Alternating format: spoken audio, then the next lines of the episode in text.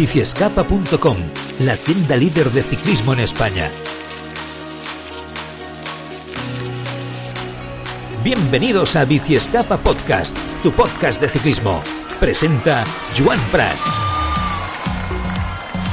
Muy buenas a todos, ¿qué tal? Bienvenidos a Bici Escapa Podcast, episodio número 7. Gracias a todos una semana más por estar ahí. Supongo que, como yo, estaréis ya muy emocionados con el inicio del Giro de Italia el próximo sábado. No os voy a engañar, ¿eh? Tengo unas ganas locas de Giro de Italia, de esa carrera especial donde las haya con una dureza montañosa que no consiguen ni tour ni vuelta y una historia mística que la rodea de un encanto especial. No os voy a decir que es mi favorita de las tres grandes, pero bueno, pues casi que sí. os, lo, voy a decir. Prácticamente se paraliza todo el país cuando el Giro pasa cerca de casa de unos italianos que sufren, como nosotros, las terribles, los terribles efectos de la pandemia. Será la edición 104, 3.450 kilómetros y una edición bastante innovadora. Crono final en Milán, el Esterrato y la montaña de la última semana serán las claves de esta edición que presenta una modificada última jornada de descanso que hará que hayan 10 etapas consecutivas hasta llegar a Milán. A nivel de montaña, este giro se olvida, olvida su paso, ¿no? Por la alta Valtelina, ¿eh? con puertos como el Paso Estelvio, Gavia o Mortirolo, que no forman parte de esta edición. Los Dolomitas en la semana final serán decisivos con ascensos míticos como el Paso Yao Pordoy o la Marmolada, también el Monte Zoncolan, que se sube por la vertiente de Sutrio, marcará diferencias. Las, las, otras claves del recorrido son los pocos kilómetros de crono, 9 kilómetros el primer día en Turín, 29 kilómetros en la última y clásica etapa de Milán, la jornada 11 con tramos de este rato con final en eh, Moltalcino, en plena Toscana, también será muy interesante. Prácticamente han montado una Strade Bianche reducida eh, por ahí en la, en la Toscana para esta edición del Giro de Italia. Yo creo que esa etapa va a marcar diferencias. A nivel de favoritos, pues bueno, eh, este Giro cuenta con grandes nombres. Yo creo que es un Giro muy abierto con Bernal, que de momento es duda por sus nuevos eh, problemas de, de espaldas espalda, no nuevos, porque creo que no se han ido nunca, pero sí que como mínimo que vuelven a ser noticia. Mikel Landa, eh, vamos a ver que está ante su gran oportunidad. Simon Yates, Thibaut Pinot, Román Bardet, Blasós, Sivakov, Almeida, Hindley, el tapado de Pello Bilbao, la duda de Remco Benepul, que vuelve tras su caída en Lombardía, la aún más duda de Nibali, lesionado hace poco menos de un mes tras un accidente de tráfico que ya ha confirmado que finalmente sí que llega y Marc ¿no? Otra de las grandes incógnitas. En definitiva, una prueba ciclista muy especial y que cada lunes, durante tres semanas, os vamos a ir explicando de forma muy especial aquí en Bici Escapa Podcast. Hoy capítulo especial, ¿eh? Con entrevista al fisio del Caja Rural, Alex García, nos va a explicar cómo trabaja él por dentro, ¿no? Cómo trabaja un fisio de un equipo profesional, ¿no? En ese aspecto. Repaso de la cima copy del Giro de Italia, el taller hablando con Jordi Vigo sobre la importancia de un buen entrenamiento para conseguir nuestros objetivos encima de la bici y la pájara. Ahí nos relajamos, tertulia ciclista del mundo podcasting, del mundo de la radio. Hoy con cartel de lujo, ¿eh? Alberto Arauz de Copidaleando, de la cadena Cope, gran compañero y que sabe un montón. Iván Vega de joanseguidor.com, que sabe otro montón. Y otro que también sabe un montonazo, como es Jordi Vigo. Ya sabes que nos podéis escuchar en iBooks, en Spotify, Apple Podcast y Google Podcast. Acabar de ajustar las calas porque nosotros nos ponemos en marcha. ¿Todo el día chupando rueda? Este es tu podcast, Bici Escapa Podcast. Esta semana, ¿en ascenso y en descenso? Ascenso, te puede gustar más, te puede gustar menos, pero el ascenso total de esta semana es para Marc Soler, que se lo merece 100%. A veces dudamos, de hecho dudamos siempre con él, porque Marc es capaz de lo mejor y de lo peor. Cuando las críticas en redes y medios decían que Marc, aunque lleva trabajando muchos meses, no podría luchar por el Giro de Italia, sorprendió en el Tour de Romandía con una victoria de etapa tras una exhibición de potencia y un cuarto lugar de muchísimo nivel. Es verdad que en Cion 2000 le faltó un puntito, para estar ahí con los mejores, con Thomas y compañía, pero marca ha callado esta semana, esta pasada semana en todo caso, muchas bocas. Que no sé si había necesidad de hacer el gesto, también es verdad, pero él tenía ganas y, y oye, a tomar por saco. Está en su derecho y se ha reivindicado y nosotros lo celebramos. El descenso de hoy no quiero ser especialmente duro con él tampoco, pero no os voy a engañar. A estas alturas de temporada, yo personalmente esperaba un poquito más de Mark Hirschi. En el Tour de Romandía fue uno de los primeros favoritos en descolgarse en el terrible puerto de Zion 2000 y acabó en la general cuadragésimo quinto a 20 minutos del ganador final, Giden Thomas. Parece que el cambio de equipo no le ha acabado de favorecer tampoco cuando no está el líder de equipo Pogachar. Esta semana da el hachazo. Bueno, pues este hachazo de hoy es un homenaje para el mítico ex médico del equipo Movistar Team, Jesús Hoyos, que falleció esta semana pasada tras una rápida enfermedad. Fue médico del equipo durante 24, 24 años, eh, se dice rápido, y desde aquí nuestro descanse en paz y nuestro particular homenaje. La cima copy de Biciescapa. Una semana más repasamos un puerto mítico que nos vamos a encontrar en los próximos días y hoy, bueno, eh, es que además esta sección se llama Cima Copy, por lo tanto, pues eso, vamos a repasar la Cima Copy del próximo Giro de Italia que da inicio este próximo sábado. Ya sabéis que la Cima Copy, por si no lo comenté, seguro lo sabéis, ¿eh? por si alguien no lo sabe, es la cima más alta de cada edición de, del Giro. Hoy, aquí, el paso por Doy. Y lo hacemos como siempre con nuestra compañera Mar Jiménez. Hola Mar, ¿cómo estás? Hola Joan, ¿qué tal? Bueno, eh, cuéntanos, el paso por Doy, Cima Copy y Puertaco, que será protagonista de una etapa impresionante del próximo Giro que empieza el sábado. Pues sí, 2.239 metros de altura, formando parte de una etapa sin precedentes en los Dolomitas que incluye el paso Fedaya, el paso Giau y un final en Cortina d'Ampezzo, ciudad sede de los Juegos Olímpicos de invierno en 2026. Sin duda, el paso por Doy es una de las cimas más importantes de la historia del Giro de Italia porque la vertiente desde Caneggi tiene una longitud de 13 kilómetros con una pendiente media del 6%, mientras la vertiente de Áraba es más corta, solo 9,4 kilómetros, pero mayor pendiente, en este caso al 6,8%. Ha sido cima copy en 13 ocasiones y final de etapa como en cuatro veces. La última fue en 2001 con victoria en este caso para Julio Alberto Pérez Cuapio. Entre la lista de corredores más míticos que han coronado el puerto está Miguel Indurain en 1993, Juan Magarate en 2006, Fignon en 1984 o el propio Fausto Coppi en cinco ocasiones. Gino Bartali lo coronó en este caso en cabeza solo una vez y fue en 1940. Gracias Mar, seguimos. Como siempre, comentamos algunas noticias destacadas de la semana antes de la entrevista. Hoy, como decíamos antes, con Alex García, fisio del Caja Rural. Casper Asgreen, 26 años, del de Keunig. No hace falta, no hace falta presentaciones.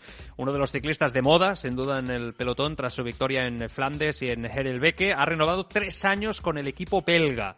Atención el tema de Keunig porque el entrenador de Peter Sagan, personal, ha dicho que los rumores de que Peter Sagan podía fichar por el de Keunig no son ciertos y que las opciones pasan por renovar por Bora o atención, fichar por Movistar. Ojo a este tema, vamos a, vamos a seguirlo de, de cerca porque sin duda sería la leche ver a Peter Sagan eh, corriendo en, en, Movistar Team, ¿no? el máximo conjunto español en World Tour. Eh, Tom Pitcock y la campeona del mundo, Pauline Ferrand Prevot, han demostrado estar en plena forma antes del inicio de la Copa del Mundo de Mountain Bike UCI, que se celebra el 8 y 9 de mayo en Abstadt, en Alemania. Pitcock ganó en la Swiss Bike Cup y Prevot acabó tercera en Laukebat este fin de semana. A partir de la semana que viene lo trataremos también, ¿eh? Aquí, eh, esta mountain bike eh, UCI, la Copa del Mundo, eh, la vamos a estar eh, tratando aquí con una sección especial cada semana en Bici Escapa Podcast después de la pájara, después de la, de la tertulia. Y para acabar con las noticias rápidas, y enseguida vamos con esta, esta entrevista, el Campeonato del Mundo de Ciclismo tendrá lugar en el continente africano por primera vez en la historia de 2025. Así lo ha confirmado el presidente de la UCI, David eh, Larpetien, desde Ruanda, donde actualmente se realiza la gira por este país. La ciudad anfitriona será eh, Kigali en Ruanda o Tánger en Marruecos.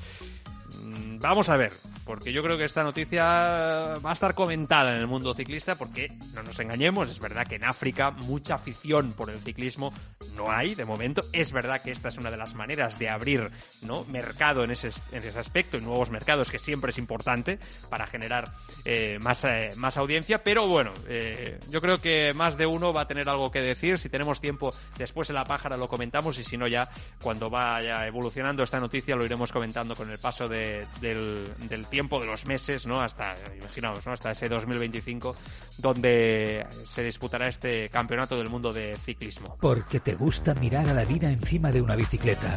Te mereces la bici de tus sueños al mejor precio. Bici Escapa, un mundo de bicicletas. Hazte con todo tipo de bicis, accesorios, rodillos, vestuario, el mejor servicio y atención siempre con los mejores profesionales, las mejores marcas y los mejores accesorios en nuestras tiendas en Sabadell, con más de 1500 metros cuadrados y en Girona con 800 metros cuadrados y también en biciescapa.com con servicio de entrega en 24-48 horas. La mayor exposición de bicicletas eléctricas del mercado.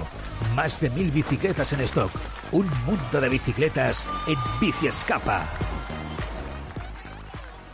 Conecta con nosotros en Twitter a través del hashtag Biciescapa Podcast y comenta la actualidad. Tu opinión también cuenta. Globero, amateur o profesional, todos en grupeta en Biciescapa Podcast.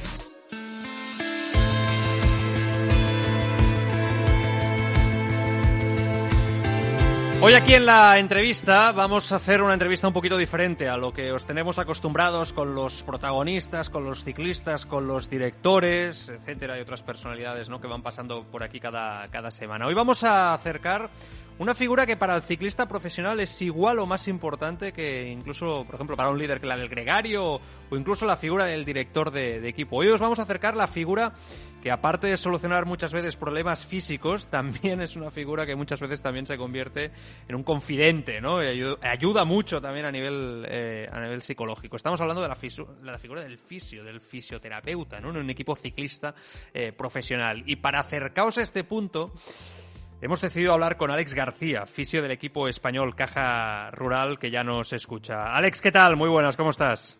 Hola, buenas tardes. Bueno, a ver, el mecánico, el doctor, el masajista oficio, ¿no? Eh, no sé si los grandes olvidados de los focos en el mundo del ciclismo, Alex. bueno, al final somos los que estamos también detrás de la cámara, ¿no? Pero tampoco creo que seamos los grandes olvidados. Hmm. ¿En qué consiste tu trabajo con los ciclistas del Caja Rural? en nuestro trabajo es casi, casi, hay varias facetas, ¿no? Eh, al final está la, la hora del masaje, del masaje eh, la hora de prepararles los habitamientos, los bidones eh, que pueden llevar en carrera. Eh, hay muchas, muchas tareas las que, las que ejercemos en general. Hmm, claro, uno puede pensar, no, el fisio, pues eh, masajes, ¿no? Todo el tema, pero no. O sea, también hay bidones, también vais en el coche, también colaboráis, ¿no? Esto es un equipo. Eso es, eso es. Sí, al final nosotros sí nos encargamos sobre todo los días previos intentar pues adelantar el trabajo de cara pues eh, tema comidas durante que vayan a usar los ciclistas eh, durante la carrera eh, bidones pues tanto de alimento como de agua como sales o lo que vayan a poder necesitar eh, y luego pues sí, durante la carrera pues estamos en varios puntos donde nos marque el director de, de cada carrera esperándoles pues con comida bebida o lo que quieran en ese para ese punto hmm. mucho trabajo y yo te pregunto, ¿los corredores reconocen todo este trabajo generalmente? Bueno, algunos sí que sí que te lo agradecen. Luego hay algunos pues que sí que se lo olvida un poco, ¿no? Pero, pero bueno, en general son bastante agradecidos. Sí, porque es verdad que si, por ejemplo, ahora eh, habláramos con, habláramos, ¿no? Por ejemplo, con un, con un futbolista, ¿no? Con un fisio de un futbolista, que no sé si Alex tú también has trabajado con, con futbolistas o solamente con, con, ciclistas, lo desconozco, ¿eh? Pero sí, solo con ciclistas, bueno, en este aspecto. Sí, sí que es verdad que un fisio te dice, hombre, pues el futbolista bueno, eh, va un poco a su rollo, ¿no? Y es de verdad que, que, en ese aspecto, pues habrá de todo, como todo en la vida, pero genera un poquito más de distancia, ¿no? Eh, entonces, bueno, tenía curiosidad, ¿no? Por preguntarle, digo, bueno, quizá el ciclista está ahí, porque al final no nos engañemos, o sea, muchas de las dolencias, que ahora me explicas un poquito más entrando en materia, ¿no? Eh, que tiene el ciclista en su día a día, se solucionan después de ir al fisio, ¿no? Por lo tanto, es que sin el fisio seguramente al día siguiente no puedes dar tu máximo rendimiento, que además, en este caso, ¿no? Un equipo profesional como el vuestro, la exigencia es máxima. Sí, sí, sí, al final, sobre todo casi, casi, eh, muchas veces les haces más hablando con ellos, que es cuando se desahogan, que casi, casi cuando le estás dando el masaje en sí, porque casi, casi, muchas veces el dolor es más mental que, que físico sí, que eso están cansados y demás, pero muchas veces están que sí, pues que la cabeza que igual que no les ha salido la tapa como preveían o lo que sea, y están más dolidos por eso que, que de las mm, piernas. Fíjate, ¿eh? Fíjate, te lo he dicho antes al principio porque me lo imaginaba, ¿eh? cuando, cuando he presentado la, entrevista. ¿Cómo es ese momento, no? En el momento en el que llega el, ciclista a meta, ¿no? Por ejemplo, no sé, en vuestro caso, ¿no? Una vuelta a España, ¿no? Por decir, eh, por decir una, una competición del máximo nivel, ¿no? ¿Cómo es ese momento en el que el ciclista, pues ya eh, está en el hotel, ¿no? Y va a ponerse en vuestras manos. Ese momento en que, ¿qué os comenta él? ¿Qué le preguntáis? ¿Qué, ¿Cómo lo tratáis? Bueno, ya casi casi cuando les estás esperando en meta, cuando una vez que pasa la línea de meta ya les ves, ya les ves llegar, ya ves cómo llegan y ya te das cuenta de cómo va a ser ese día con él, porque al final ya te ya tienes ya pues, eh, llevas tiempo con trabajando con ellos, entonces ya más o menos les conoces, entonces una vez que pasa la línea de meta ya sabes cómo tienes que enfocar, porque ya sabes que puede ser que le haya salido muy mal y hay pues ciclistas que no les gusta hablar. El día que les sale mal prefieren estar a su bola, a estar desconectados, llega el masaje, se quedan tumbados y se quedan callados ahí pensando lo que sea. Otros mm. que no paran de hablar, pues que te dicen, joder, es que quería haber hecho esto, lo otro, tal cual, no me he salido, tal, porque llega muy contento y pues, depende, es un poco, ya empiezas pues a enfocar la, lo, lo primero es preguntarles, ¿qué, ¿qué tal te ha ido? Claro. Y dejarles que te cuenten todo lo que quieren. Esto al final es un poco intentar hacer pues que tampoco sea una cosa muy cargante, ¿no? Porque al final si le ha ido mal, pues todo el mundo en casa también, entre al final ya ahora con el móvil, con el tema del móvil, todo el mundo, pues si te ha salido mal, joder, ¿qué te ha pasado hoy? Que hoy no te he visto, que no sé qué, pues es un poco un poco agobiante, ¿no? Y si te ha salido bien, pues sí, todo el mundo llamándote. Entonces, pues bueno, intentas ir un poco tranquilo y dejarles un poco que que vayan ellos por donde quieren. Hacéis más de psicólogos que los propios psicólogos a veces, ¿no? Por esa intimidad que hay en ese, en ese, en ese momento. ¿Y trabajáis todos los músculos cuando acaba la, etapa, Alex? Eh, o, es más específicamente, oye, me duele más el isquio, ¿no? Me duele más el, gemelo, o generalmente hacéis un, masaje de descarga, ¿no? Sí, en, eh, todo lo que son piernas. En general haces todo el cuerpo. Eh, mm. Haces piernas, tanto piernas, espalda, es un poco general. En, hay carreras pues que igual estás un poco más limitado de tiempo, pero bueno, eh, sobre todo pues sí, te centras más en las piernas, pero bueno, luego si hay tiempo, tiras a hacer cuerpo completo. Mm, y la mayoría de dolencias, eh, hablamos, eh, antes hablábamos de la Vuelta a España, eh, pero también en carreras de una semana o un día particular. Eh. ¿Cuáles son las dolencias que, más te encuentras como, como oficio en los ciclistas profesionales del, caja, del caja rural? o, uno sufre más de aquí, otro de allá, pero mm, no sé, ¿qué es lo que más, lo que más veis? Sobre todo, al final, en la bici suele ser dolores de rodilla. Eso sí que suele ser lo más sí, más típico, porque igual al final, por la forma de pedalear o lo que sea, al no tener impacto, pues eh, tampoco se suele generar mucho muchos dolores, o dolores lumbares, de la posición, o un poco... Mm. Pero sí, yo creo que sobre todo la rodilla. Ahora estaba pensando, ¿no? Últimamente se ha puesto mucho de moda, bueno, lo sabes tú mejor que yo, ¿no? Que ciclistas, por ejemplo, Froome yo creo que lo puso mucho de moda, ¿no? Y ahora Roglic, ¿no? Lo ha llevado ya a la máxima expresión, ¿no? Un ciclista con mucha cadencia, mucha, mucha cadencia, ¿no? Eh, y estaba pensando, ostras, cadencia y sentado, el isquio sufre más, ¿no? Cuando, cuando estás, eh, por ejemplo, en un puerto con cierta, cierta, cierta pendiente. ¿Tú esto lo has notado? Quizá que el isquio últimamente, pues quizás se sufre más encima de la bici o no? ¿No habéis notado ningún cambio en los últimos tiempos al respecto de eso? No, porque al final eso está bastante estudiado. Entonces cada ciclista ya se pone a su biomecánico y le pone bien la posición de la bicicleta. Entonces al final esas dolencias no suele ser. Claro. Yo creo que no se nota mucho, vamos. Mm.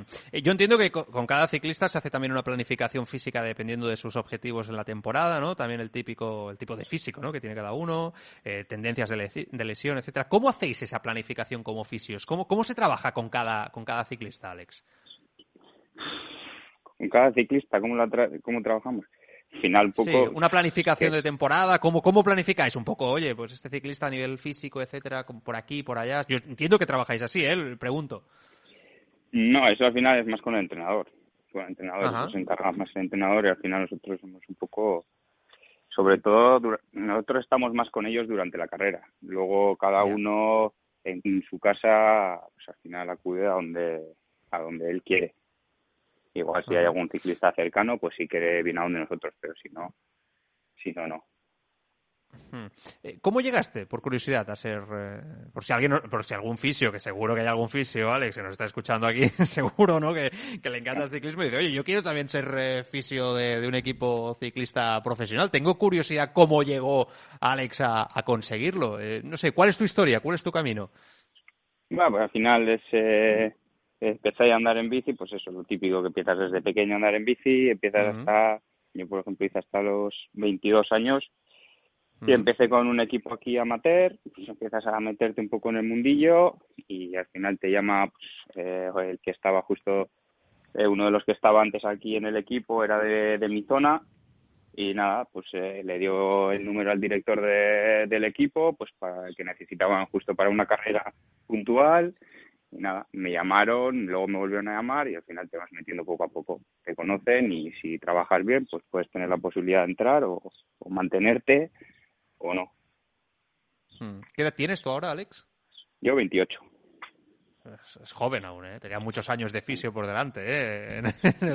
En, el, calendario, en el calendario ciclista. ¿Y cuál es el momento, este tiempo, estos años que llevas ya trabajando, ¿no? En el Caja Rural, el momento quizá más duro, ¿no? Que has vivido como fisio de decir, ostras, realmente ese día no sabía ni cómo reaccionar, ¿no? Dentro del equipo, una situación muy tensa que se, que se haya podido vivir, que tú digas, ese día fue muy duro. Sobre todo igual los días que alguno de los ciclistas tiene alguna caída, estas feas. Claro.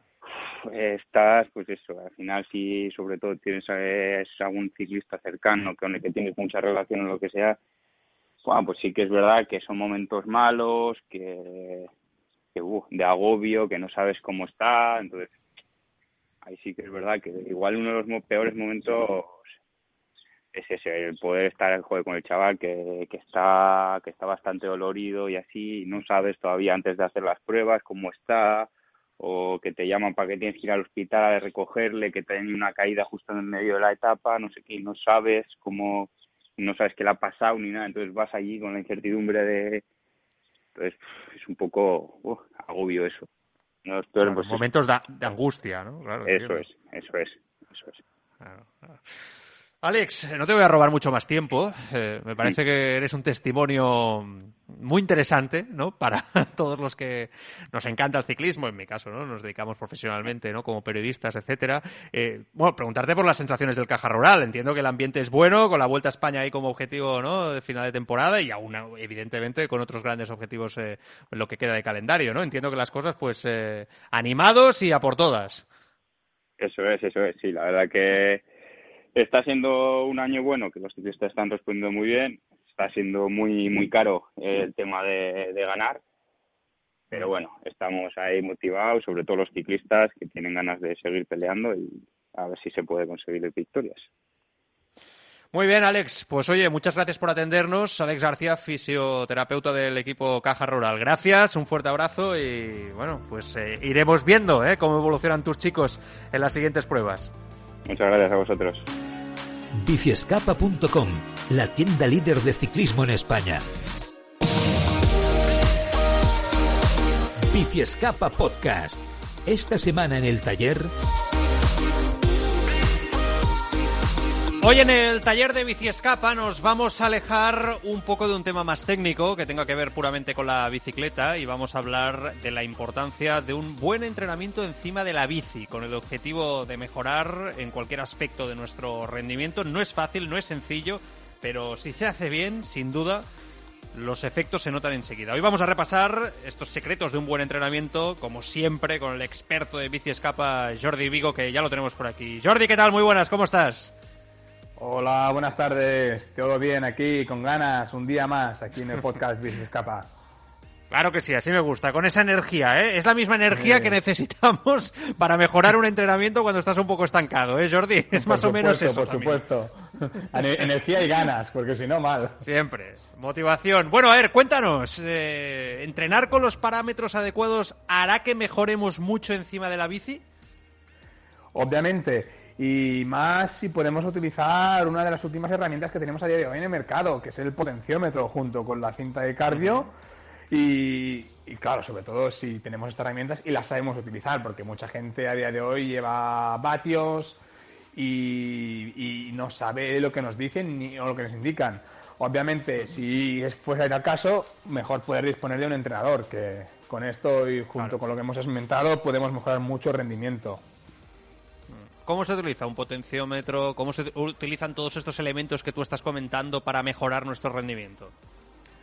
A ver, al final el potenciómetro es, es, una fuente de información, ¿no? Información de, para poder ver el estado que nos encontramos. Junto con el cardio podemos ver eh, las mejoras que podemos tener eh, desde un día al cabo de tres meses, ¿vale? Porque al final la frecuencia cardíaca siempre es la misma. Lo que nos varían son los vatios, que claro, si tú haces un entrenamiento, ¿vale? Si tú empiezas a entrenar X parámetro de, vatios, al cabo de tres meses, con el mismo cardio, podremos ver la evolución de que mejoremos eh, más vatios con el, con el mismo cardio, ¿vale? Pero bueno, un poco vamos, vamos por aquí. Hmm. Para poder mejorar, nos debemos centrar entonces en un objetivo final, ¿no? Entiendo, Jordi. Eh, por ejemplo, no sé, ganar resistencia, ganar potencia, cadencia, velocidad. Esto es el principal, el, principal objetivo, ¿no? Entiendo. O sea, primero nos debemos de, meter ese objetivo y a partir de ahí eh, habituar ese entrenamiento para cumplirlo con el paso de los meses. Correcto, correcto. Tú lo has dicho bien. Eh, lo importante es tener un objetivo, ¿no? Y luego cada objetivo puede necesitar unas, unas necesidades que otro objetivo no necesitas, ¿no? Obviamente no es lo mismo un objetivo de una marcha cicloturística que una carrera amateur. Son cosas totalmente diferentes, ya sobre todo por, por, por, por, distancia de kilómetros y ritmo en el otro caso, con lo que por cada objetivo habrá que mejorar o trabajar unos puntos clave.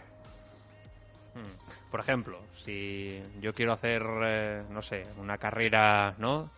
Yo qué sé, la, la, la, quebranta huesos, no sé si sería el mejor ejemplo, ¿no? Porque es quizá seguramente una de las más duras, sí, sí, sí, sí, puede ser, un, podría entrar, puede ser un objetivo, claro que sí. Eso entraría dentro de, la, de las marchas cicloturistas. Obviamente, ¿qué necesitaremos para hacer una quebranta huesos? Pues fondo, mucho fondo, porque al final son salidas muy largas, ¿vale? Con bastante desnivel pero claro, por ejemplo, eh, entrenaremos unas, podríamos llegar a entrar unas series de, de, eh, más largas, ¿no? Que, por ejemplo, entraríamos en una carrera de amateur, ¿no? O sea, eh, es lo que digo, es súper importante tener el objetivo y luego un entrenamiento tiene que ser súper especializado según la persona, porque claro, obviamente no entrenaré yo, que soy un tío que no, no escalo nada bien, una cicloturista que otro tío que lo lleva mucho mejor. O sea, Ah, el, nivel de entrenamiento tiene que ser muy personalizado, aparte del objetivo. Eso hay que tenerlo claro. Lo que a mí me funciona no puede ser que a otro le funcione.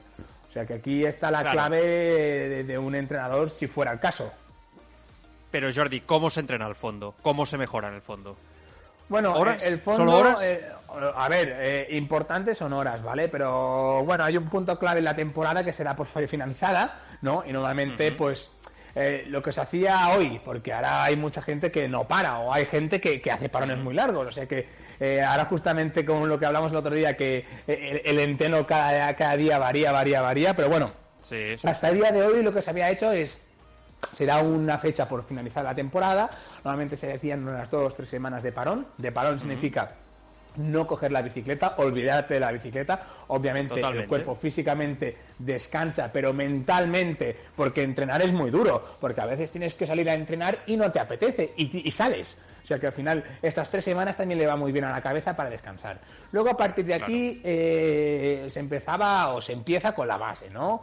La base normalmente acostumbra a ser dos, tres meses, ¿vale? En que en el primer mes sobre todo empezamos a un ritmo muy, muy suave. ¿vale? Muy, muy suave para hacer adaptaciones físicas y en que semana tras semana pues vamos incrementando el ritmo a base de series de cadencias o trabajando en un umbral de vatios un pelín superior de la semana anterior, ¿vale? Pero normalmente la base viene un poco atada a un ritmo suave y con una progresión pues pues eh, más ah, progresiva. No, no, no, no habrá cambios bruscos. No haremos un día, dos semanas suaves y de golpe ya series duras. No.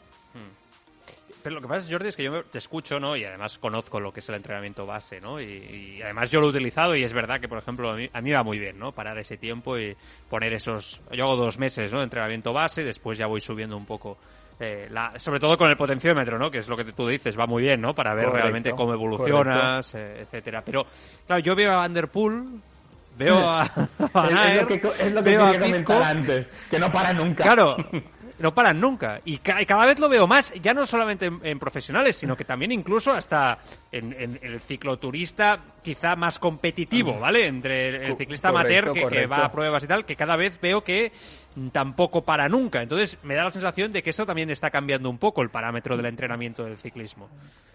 A ver, esto es así, esto lo vemos a diario con los profesionales, pero quiero dejar claro que los profesionales son profesionales, ¿vale? O sea que no lo que les sirva a ellos nos puede servir a nosotros. Pero sí que es cierto que durante los últimos 10 años, con la inclusión del potenciómetro a nivel amateur, lo que son entrenamientos ha ido variando muchísimo. O sea que lo que antes era una forma de trabajar, a día de hoy, pues es totalmente diferente. Es como ahora más adelante hablaremos de ejercicios de fuerza que se hacían solo en pretemporada, que es la época de la base, y a día de hoy un, ciclista experimentado que quiera mantener un X punto de fuerza no, lo tiene que dejar, tiene que hacer recordatorios el cuerpo. Claro. O sea, que hablar de un entrenamiento a día de hoy creo que está muy abierto, ¿no? Muy abierto por según la persona que lo haga, eh, cómo entrene y todo, y los objetivos que tenga. Claro, el concepto de que cada cuerpo es diferente, ¿no? Que esto es algo que antes quizá no se entendía tanto y ahora sí, ¿no? Siempre, siempre. Eso hay que tenerlo muy clarísimo. Yo que llevo años en el ciclismo y que sí que he estado cuatro o cinco años haciendo entrenamientos eh, personalizados. Me he comparado con compañeros. que luego aquí también hay alguien que tenga más motor que otro, ¿no? Y eso pues es lo que hay.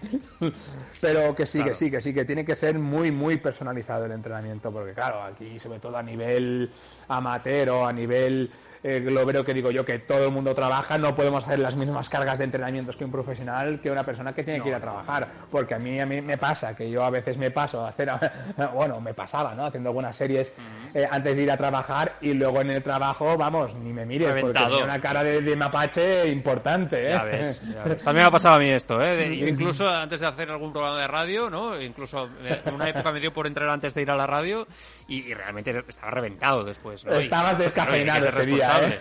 Totalmente, totalmente. Lo que pasa es que, bueno, son tantos años ya que yo creo que la gente un poco ya no lo nota. Pero bueno, eh, ¿qué podemos explicar sobre la importancia de entrenar a cambios de ritmo intervalos, ¿no? Para mejorar precisamente esta, esta resistencia. Bueno, las series, ¿no? Sí, a ver, las series ayudan mucho a no estancarse siempre en el mismo ritmo, ¿no? A, a veces la gente que nunca ha entrenado de verdad, que se piensa que entrenar es únicamente salir en bici, pues sobre todo si salimos solos, muchas veces nos pasa esto, ¿no? Que nos acomodamos en el ritmo que llevamos y hacemos las dos, tres horitas siempre al mismo ritmo y bueno, solo podemos decir un entreno, pero a lo mejor no es lo que necesitamos, ¿no? Un ritmo en intervalos es hacer pues X minutos a, X zona de esfuerzo con un X tiempo de recuperación.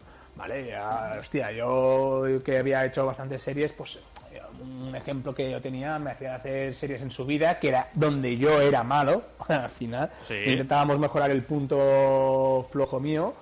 Y claro, eh, y mirando vatios, ¿eh? Entiendo. Eh, sí, sí, mirando vatios. claro, sí, sí, sí. ¿Cuánto, ¿cuánto movías? ¿Esto se puede decir o qué? ¿Cuánto movías? Sí, hombre, algo se puede decir. Al final no hay nada que, que, que esconder. Yo creo que me hacían hacer las series a 350 vatios durante 10 minutos y luego descansar durante 8. Pero claro, eh, eh, si, entramos en el tema de vatios, podemos estarnos aquí toda la tarde. Sí, sí, sí, porque, vale, porque al final yo era otro tema también interesante. Yo soy una persona de 80 kilos y 350 vatios parece mucho, en ya no lo son, pero en su vida con 80 kilos pues parezco un tractor. Pero bueno, eh, hablando de entrenamiento que después te viene, te viene el que pesa 60 kilos, te mueve 260 y te pasa por la izquierda, ¿no? Sí, sí, correcto, correcto, correcto, siempre eso, vatio kilo. Y bueno, al final pues se trata de esto, de hacer un, X tiempo de esfuerzo con un X tiempo de recuperación y repetirlo pues depende de, lo que busquemos, ¿no? Pero de 3 a 6 veces o hasta 8 veces se pueden hacer este tipo de series, ¿vale? Eh, me refiero al mismo día, ¿eh? De repeticiones. ¿Vale? Pero bueno, eso siempre es lo que digo. Eh, tiene que ser un, ya, o sea, unas series no se programan. ¡Ey, mañana voy a hacer series! Normalmente viene acompañado de lo que hablamos de un principio una base, una progresión y vamos trabajando puntos semana tras semana, siempre habiendo hecho los deberes del inicio, que es la base. Claro. Eh, ¿Es cierto que la resistencia, si no la tenemos, si no tenemos esa base, se construye yendo mucho rato a ritmos lentos? ¿Esto, esto es cierto? Eh, a ver, sí, sí, eso es cierto. Primero hay que tener ¿eh? una buena base antes de pegar apretadas, porque al final, sí, hombre, todo el mundo puede hacer un apretón pero luego después de los apretones que no pueda recuperar el esfuerzo hecho y ahí se acaba la fiesta. O sea que sí, sí, sí, sí, siempre hay que trabajar encima de una buena base. Obviamente, cuando eres un ciclista que, hostia, año tras año pues has ido haciendo bases, has ido acumulando kilómetros, obviamente la parte de la base, pues a lo mejor al cabo de cinco años la podemos acortar, porque ya trabajamos, ya venimos de una base muy bien hecha de año tras año. Pero sí, sí, la base a día de hoy creo que sigue siendo indispensable, al menos uno o dos meses. Hmm. Nutrición. Vamos a otro tema también importante, los entrenamientos, ¿no? No sé qué importancia le das, Jordi. No sé si es importante ponernos en manos de una nutricionista o un nutricionista. Eh, ¿Qué opinas sobre la suplementación deportiva? ¿Cuándo utilizarla? ¿Realmente mm. da ese cambio tan drástico que muchas marcas prometen, ¿no? Cuando, cuando hablan, ¿no? Eh, esas soluciones prácticamente inmediatas sobre los suplementos. Es complicado este tema, ¿eh? ¿eh? Complicado no lo es. Es complicado hacer este entrenamiento porque la nutrición yo lo digo que es un entreno más, para mí es el entreno más difícil. Y me pongo mi ejemplo, a mí, aparte de las bicis y todo, mi tercer deporte es comer. y claro, cuando tienes este problema es parte del entreno de la bici y cuesta mucho hacer sacrificios, al final ya lo veis, un corredor profesional no va a fiestas de aniversario, no, no bebe cerveza a diario, no tiene los pequeños placeres que sí que tenemos los amateurs en este aspecto. Con lo que la nutrición para mí es el punto casi más importante, porque al final puedes hacer un entrenamiento muy bueno, pero si luego no comes y no recuperas por no haber comido lo que tocaba, lo que toca, pues no te sirve de nada. Al final acumulas fatiga. O sea, para mí la nutrición es la parte clave, indispensable, mm. para poder bajar peso, pero estar fuerte, para para poder eh, hacer, un buen entreno de cuatro horas de fondo sin tener desfallecimientos, comer en marcha. A ver, no hace falta ir a un nutricionista, a no ser que queramos un rendimiento y un, objetivo muy claro. Al final todo el mundo sabe lo que es comer bien y lo que es comer mal. No hace falta que te venga alguien y decirte que, obviamente, si queremos sacar un punto clave, pues la nutrición lo es, claro. Yo soy de los que piensa, Jordi, que, hay que educar mucho ¿eh? sobre nutrición y alimentación a la sociedad. Eh, yo creo que eso que dices tú, que sí que es verdad que en nuestro caso quizá, porque salimos y la bici al final también ha hecho que nos interesemos por ello, eh, no sé si todo el mundo que nos escucha, esa frase de eh, todo el mundo sabe que es comer bien o no sé si todo el mundo lo sabe eso, no lo sé, tengo dudas, ¿eh? tengo dudas, realmente. Yo creo que hay gente que se cree que meterse 500 gramos de pasta, ¿sabes? Por decirte algo, eh, estupendamente sin hacer deporte es algo que le va a ir de maravilla. Y hombre, realmente eso, si no haces deporte se verá la grasa, seguro, o sea, es que no, no, hay por dónde cogerlo. Correcto, correcto. Hay que, hay que comer según las necesidades de cada uno. Claro, al final es lo que te digo, ya puedes comer como un deportista, pero si estás todo el día en el sofá, pues tampoco te va a servir mucho, ¿no? Por mucho que hagas dos horas de bici, ¿sabes? Al final vas a estar ahí. Bueno, oye, la técnica del pedaleo, eh, ¿puede hacer que mejoremos nuestro rendimiento? Porque esto es, un tema que antes no se hablaba tanto y que en los últimos años también ha ganado mucho en importancia, ¿no? Oye, con una buena técnica ganarás también en rendimiento encima de la bici. Obviamente, obviamente, y aquí otra vez me pongo como ejemplo. Yo tengo un pequeño problema de dismetría, que lo, cada uno lo tiene en mayor o menor medida. Pero, por ejemplo, gracias al potenciómetro, eh, algunos potenciómetros nos dan la posibilidad de ver, aparte de los vatios que ejercemos, el porcentaje de vatios que sirven para mover la bicicleta. ¿Vale? Eh, yo como esto lo tenía, pues vimos al principio con mi entrenador que me decía, uff, tienes una pierna que trabaja más que la otra. Bueno, vamos a mejorarlo con un estudio biomecánico, con unas pequeñas técnicas de, cadencia y hasta algunas veces hemos hecho fuerza en, gimnasio con cada pierna, con el mismo peso, para ir equilibrando eh, la musculatura de las dos piernas y hasta eh, series de pedaleo de una sola pierna, para poder hacer también ¿eh? que, la cabeza es un tema también de conexión neuronal, acostumbrar a la cabeza a, ejercer con la pierna que menos trabaja. ¿Sabes? O sea, aquí se puede hacer ¿eh? mucho, mucho, mucho trabajo. Con lo que, por decirte algo, si cuando tú has empezado a, hacer estas series, antes producías 300 vatios, del que un 65% únicamente te servían para mover la bicicleta, al cabo de dos, tres meses, pues ves que esos mismos 300 vatios, pues se aprovechan un 75% de los que generas. Claro, esto es un, o sea, sin, sin hacer más esfuerzo, tenemos mayor movimiento. O sea que la técnica de pedaleo se nota eh, muchísimo en este aspecto. Los profesionales lo entrenan y no van al gimnasio solo para ganar fuerza, sino también para equilibrar también las extremidades, de que no tengan esas descompensaciones, porque todo el mundo en mayor o, menor medida lo tiene. Y es claro, es un punto más de poder aprovechar los vatios que generamos. Además se nota, ¿eh? O sea, uno cuando va mucho te lo digo yo que sabe perfectamente, no, y digo Jordi, se nota mucho cuando además lo optimizas, pero que además uno cuando va en bici sabe perfectamente cuál es la pierna con la que ejerce más fuerza. Yo creo que, esto es una sensación que, normalmente se cumple después cuando lo estudias con datos. O sea, realmente hmm. eh, se nota, es que yo mismo, ¿no? Lo, lo intuía y cuando lo miré la intuición era cierta, ¿no? En ese aspecto. Y realmente está muy bien. Hace poco leía que, que Froome decía, ¿no? Después de su accidente, que tenía que recuperar porque evidentemente aún estaba con la pierna derecha, hacía mucha más fuerza que la pierna izquierda. Mm. Por ejemplo, él lo decía, dice, tengo aún que equilibrar ahí la fuerza entre las dos piernas. Es un, reto para él, ¿no? En ese, en ese aspecto. Sí, sí, sí. Oye, el tema de la fuerza. Eh, ¿En qué consiste el entrenamiento para ganar fuerza encima de la bicicleta? Entiendo que no solo debemos entrenar, ahora lo decías, encima de la bici. Entiendo que también, por ejemplo, ahora comentabas con tu ejemplo, ¿no? Ejercicios fuera de ella, pesas, gimnasio, no, no sé. Además, esto también, la, nueva generación de atletas, ciclistas, eh, Ebenepuls y compañía, ¿no? Que ya no están tan finos, yo creo que de esto saben mucho también. Sí, sí, sí. Eso es un tema que veremos que cada año va más, el tema de la fuerza. Mm y que antes, como he dicho al principio, quedaba muy rezagado a principio de temporada únicamente, en pretemporada más bien dicho, y ahora pues es un tema que no que se va trabajando mensualmente, al menos dos o tres veces durante la temporada. Bueno, en el tema de entrenamientos por de fuerza hay mucha gente que le da pereza ir al gimnasio, las que yo me incluyo. Yo lo había hecho, pero ahora ya es que ni, ni, ni pienso en ello. Pero mucha gente lo que hace pues son las típicas series de a plato grande, ¿no? Intentar subir un pequeño puerto, ¿vale? Con el plato grande, o, lo, mayor atrancado posible para poder ejercer ese tipo de fuerza, ¿no? es un, bueno, es un trabajo que ha dado muy buen rendimiento, pero bueno, al final y al cabo lo que el mejor lo que mejor funciona en este caso es en el tema de gimnasio, porque puedes trabajar cada grupo muscular en el apartado de la fuerza. ¿Vale? Que compres bancas, sentadillas. Bueno, esto, si miráis el YouTube, podéis ver un montón de posibilidades. Yo, por ejemplo, que este año ya no tengo ningún objetivo ni nada y únicamente disfrutar, pues mal hablando un poco, haciendo un poco más de bici de montaña, porque bici de montaña a veces para subir algún repecho pasa un poco más atrancado y todo eso y te da un poco más de fuerza y luego cuando vas a la carretera pues lo notas que tienes un pelín más de fuerza que no si no lo hicieras.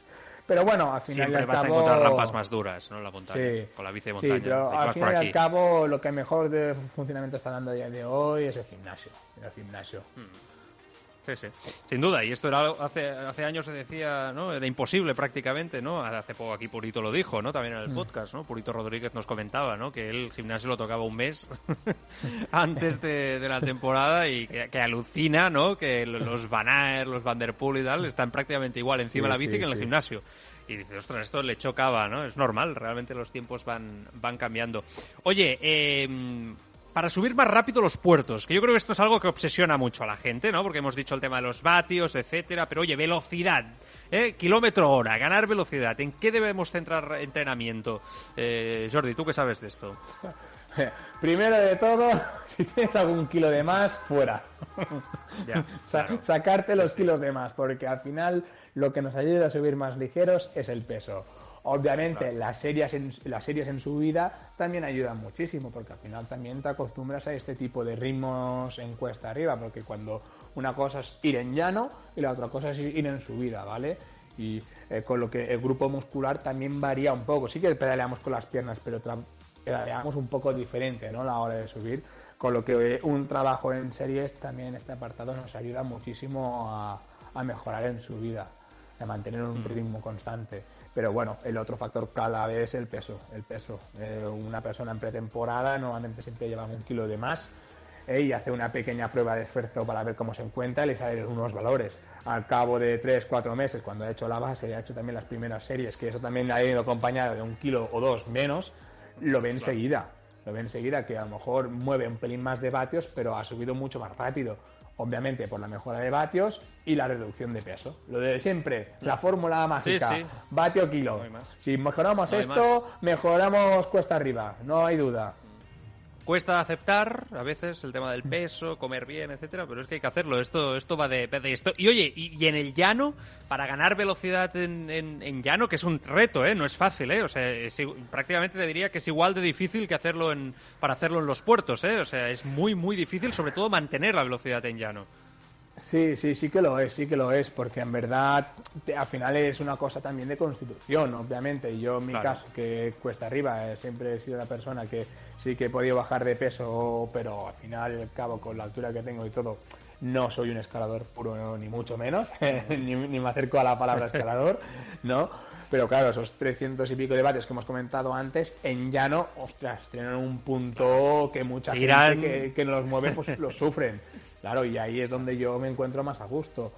O sea, no entrenar se puede entrenar, al final cada uno entrena los puntos más débiles, ¿no? Pero también es un tema de constitución. Obviamente, patas más largas, más palanca, pero sí, por ejemplo, en series de, fuerza también se pueden hacer en llano. No tienen que ser siempre arriba, cuesta mucho más porque tienes que meter toda la petaca, plato grande y piñón pequeño, pero se puede entrenar, como todo, todo se puede entrenar. En este caso, series en llano y venga, y otra cosa más. y a darle caña. Muy bien, Jordi, pues oye, muy interesante ¿eh? el taller de, esta semana. Ya sabéis que en Bici Escapa, ahí en biciescapa.com, ¿no? En la web, eh, os podéis poner en contacto directamente y os asesoran en todo ello y además conseguís todo el material que, queráis. Bueno, este es el mundo ciclista, ¿eh? ahí está. Todo lo que queráis, ahí está en Bici Escapa. ¿eh? Cualquier cosa, incluso asesoramiento. Yo no sé qué más. Bueno, es que es imposible escoger más. Eso es así, ¿eh? lo tenéis eh, todo ahí. Oye, Jordi, eh, te quedas con nosotros que vamos a hacer la pájara, la tertulia como cada semana, ¿vale? Venga, hasta ahora. Bici Escapa Podcast, el lugar donde se encuentran todos los amantes del ciclismo.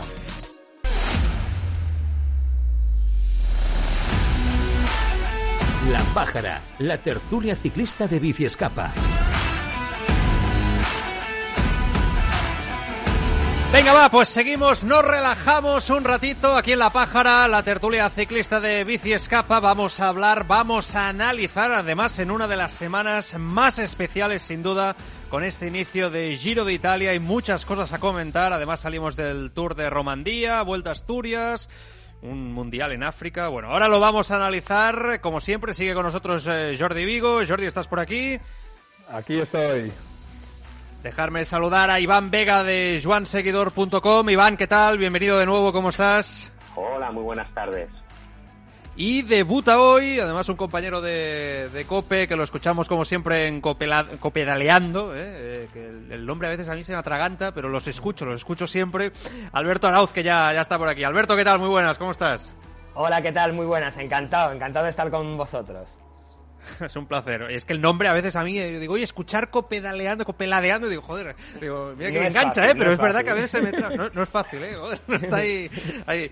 Bueno, oye, Alberto, ya que estoy con, contigo, empiezo, empiezo por ti. Hablamos de Romandía y después, si queréis, ya nos vamos metiendo un poquito con el tema del, del Giro de Italia. Eh, bueno, no sé, ¿qué te pareció el Tour, el Tour de Romandía? Especialmente entiendo que vamos a querer comentar todo eso de Marsulé, ¿no? Y esa gran victoria. Y un poco las sensaciones también de Marsulé de cara a la lucha por el, por el Giro, Alberto.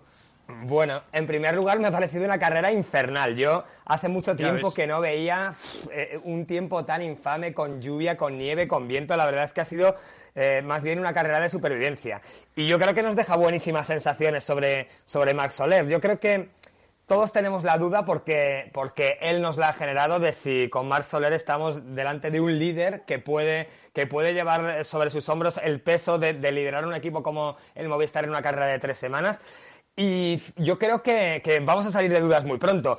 Mm, en mi opinión, lo que ha hecho en Romandía eh, ha sido espectacular porque quizá, quizá si Marc no es ese líder que, quizá eh, eh, pensábamos todos cuando, empezó su carrera deportiva, con esa victoria en el Tour del Porvenir, con esa París-Niza que, a todos nos ilusionó, pues quizá estamos delante de un corredor que puede, que puede darnos victorias de muchísima calidad. Lo que hizo el otro día, el viernes pasado, es una etapa de una calidad tremenda, de una valentía enorme porque, porque se la jugó en el descenso y, y me vino la cabeza la etapa que ganó también el año pasado, me parece que fue eh, en el País Vasco en la primera semana de la Vuelta a España. Y quizá Marc Soler no tenga esa regularidad y sea esto, que para mí es ser mucho. Entonces, bueno, yo salgo con muy buen sabor de boca del Tour de Romandía que ha hecho Soler y estoy muy, muy esperanzado y muy intrigado por saber qué nos ofrece eh, en esta carrera de tres semanas en la que esta vez sí es el líder único de un equipo.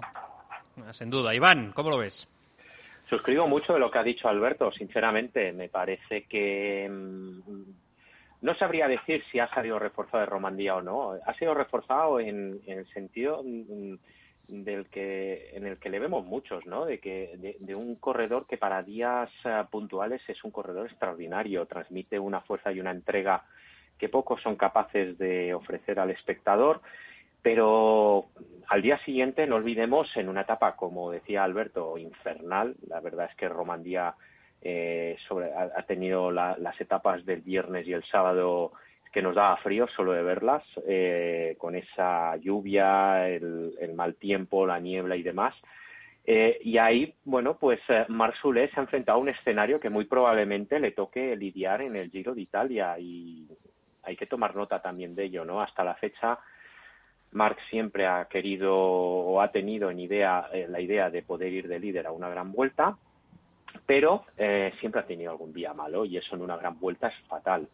Eh, y al final, el otro día pudimos, por ejemplo, hablar con un corredor que se distinguió mucho por, por luchar por etapas y, y, por acumular un palmarés muy interesante a lo largo de los años, como fue Eduardo Chozas, que nos dijo algo muy interesante y es que en base a meterme a escapadas, en base a buscar etapas, en base a, buscar mis oportunidades, acabé delante en la general. Y bueno, ¿por qué no? Puede ser una opción. No, es, no, no necesariamente va a ser ganar la carrera, porque obviamente eh, con esa estrategia es casi imposible hacerlo, pero sí tener una buena clasificación y lucirte delante de la gente, ¿no? Que al final es lo que hace que eh, un ciclista pase de ser un ciclista eh, admirado a ser un ciclista muy querido, ¿no? Y Marc está en esa tesitura. Voy a por etapas, voy a por la general, eh, o yendo a por etapas puedo acabar bien clasificado en la general. Puede ser una opción.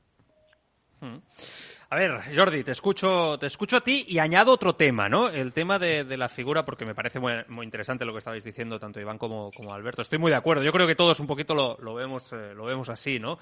Pero, pero es verdad que después hay otro factor con Barsolé que, que, que a mí, Jordi, me llama la atención, que es el tema de, de cómo Marsolé es un ciclista siempre rodeado de, opinión pública, no sé si incluso de polémica, ¿no? Para lo bueno, para lo malo, con el gestito de hacernos callar a todos el otro día. Bueno, no sé, siempre está... Eh, hay, hay, gente y hay deportistas que por lo que sea, ¿no? A veces por su carácter de una manera o de otra, pues están más en este ojo del huracán, ¿no? Pues Marsolé ha entrado en esta terna, ¿no? Está, está en este grupo. Incluso yo creo que a él le motiva y le, y le va bien, ¿no? Jordi, además vosotros lo conocéis muy bien.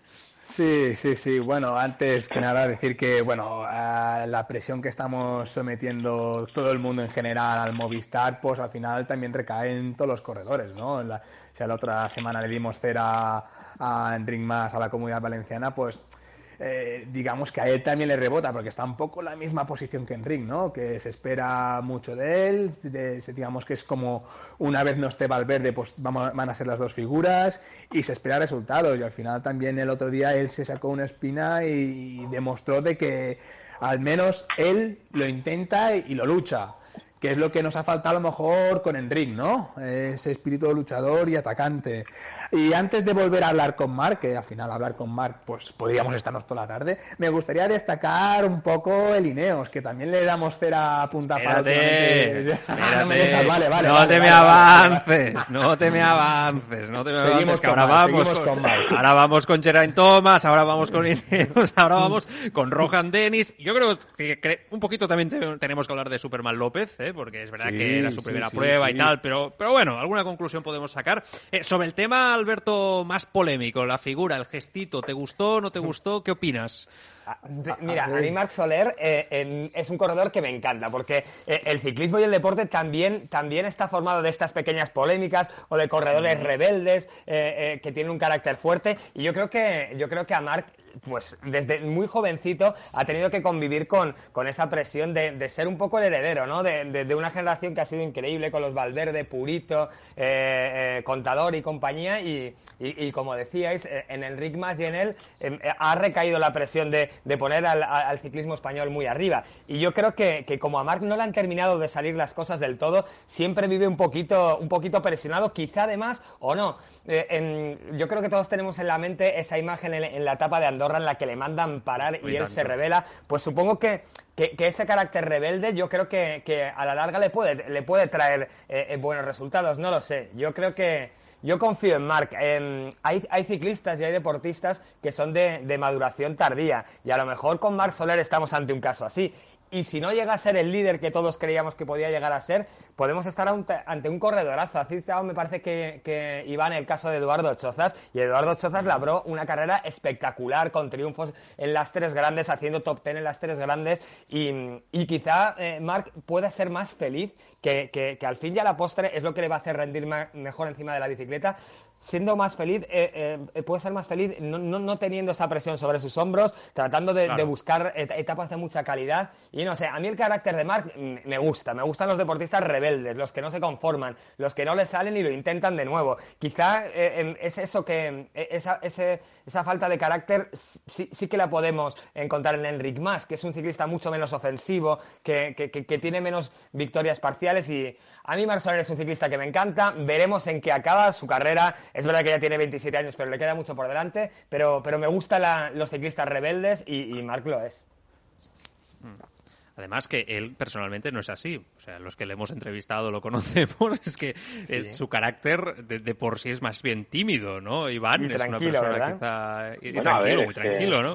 Y cuando lo veo así, a mí me sorprende. Digo, saca una mala leche ahí, ¿no? Digo, lo que sí es cierto es que el día que Marsulé se enfada en Andorra con la decisión del equipo, cruzó una línea y para muchos aficionados eh, tiene una cruz, igual que eh, para muchos aficionados el día que Nairo no relevó como debiera y sacó el codo, ya le tachamos porque somos los primeros que, no nos gusta esa actitud, pues el día que Marsulé eh, en Andorra eh, contestó un poco la decisión del coche de esperar a Nairo, eh, pues ya cruzó una línea y, te expones y, formas parte de la comidilla de las redes sociales. Eso es bueno y es malo, obviamente. Es bueno porque te puede motivar, te pone, te da, te da gasolina para poder rendir mejor, pero también es malo porque evidentemente no te van a pasar ni una. Y al final la Marsule, pues en 24 horas lo ha visto, es decir, pasó de mandar callar a la gente a tener que a, perder una general y la gente también se lo echó en cara. También es verdad que a veces hay tanta inquina en las redes sociales que, pensamos que, existe algo personal y la verdad es que a mí también me apena, ¿no? A veces, es decir, yo entiendo que el ciclista en un momento determinado al cruzar la meta eh, en el momento de emoción a una temperatura que tenía que ser como un frigorífico correr ahí eh, eh, con la tensión, la adrenalina al momento pueda tener ese gesto. Bueno, sí, pero también es verdad que sobre ellos se deposita una gran presión y que también tienen que saber gestionarla. Lo que está claro es como decía Albert, que, que la felicidad no siempre está en disputar generales, la felicidad puede estar allí donde tú te sientas cómodo y puedas labrarte un nombre y un, y un, y un buen palmarés. Y en el caso de Marsulé creo que, existe esa posibilidad. No obstante, sí que es verdad que Marsulé es un chico muy tímido y, muy, y muy calmado en persona, pero sobre la bicicleta tiene carácter, tiene mucho carácter. Yo recuerdo una París-Niza que se escapó con Contador y David de la Cruz eh, cuando se les creo que se les, se les escapaba Contador a David de la Cruz y a él. Creo que 2017 creo que fue, sí. Sí, en el Boulevard de los Ingleses y, y le hizo un gesto a David de la Cruz como diciendo salto a por él, que yo ya estoy harto de cerrar eh, los huecos o algo así el chaval encima de la bicicleta es ambicioso, pero es que eso no es criticable, al contrario, tienen que tener sangre. El problema con Enric Mas, por ejemplo, es que transmite todo lo contrario, prácticamente está pidiendo perdón por cada cosa que hace y eso también al aficionado pues no le acaba de, no le acaba de enganchar. Em, en definitiva, eh, la historia está llena de ejemplos de ciclistas que llegados a un punto reivindicaron su papel y su rol. Unos lo hacen como cabreándose ante las cámaras, como se cabreó eh, Marsulé en Andorra, y otros lo hacen como Aitor González en aquella famosa etapa del Angliru, en la cual se hizo el sueco y no esperó a su líder Oscar Sevilla y acabó ganando la vuelta a él al final. Eh, no tenemos que olvidar que esto es un deporte individual ante todo y, en el palmarés no figuran equipos, figuran individuos y al final ellos también tienen que mirar por lo suyo. Y, si me dejáis apuntar una cosa más, y sobre todo, que es que es muy humano que, que Marc Soler, con, con, 25 años, el día de Andorra, se ve que le quedan eh, dos kilómetros, me parece que eran, que va directo a conseguir su primera gran victoria en una vuelta de tres semanas y que le mandan parar y el tío se cabrea espontáneamente, como, como haríamos probablemente todos. Eh, no sé, a mí, a mí eh, ese tipo de gestos me parece que que, que, que, que, humanizan al deportista, al ciclista, y lejos de machacarlo como han hecho muchos, pues para mí eh, es la cosa más natural del mundo. Sin duda, y después hay un documental de Netflix que además lo, lo magnificó todo mucho, ¿no? Yo creo que eso tampoco no ayudó absolutamente nada a verlo desde, desde dentro, porque al final es una cuestión de, morbo, ¿no? También, de ver lo, que pasó por dentro, e, etcétera. Bueno, va, Jordi, ahora sí, Ineos, Geraint Thomas, va, es tu momento.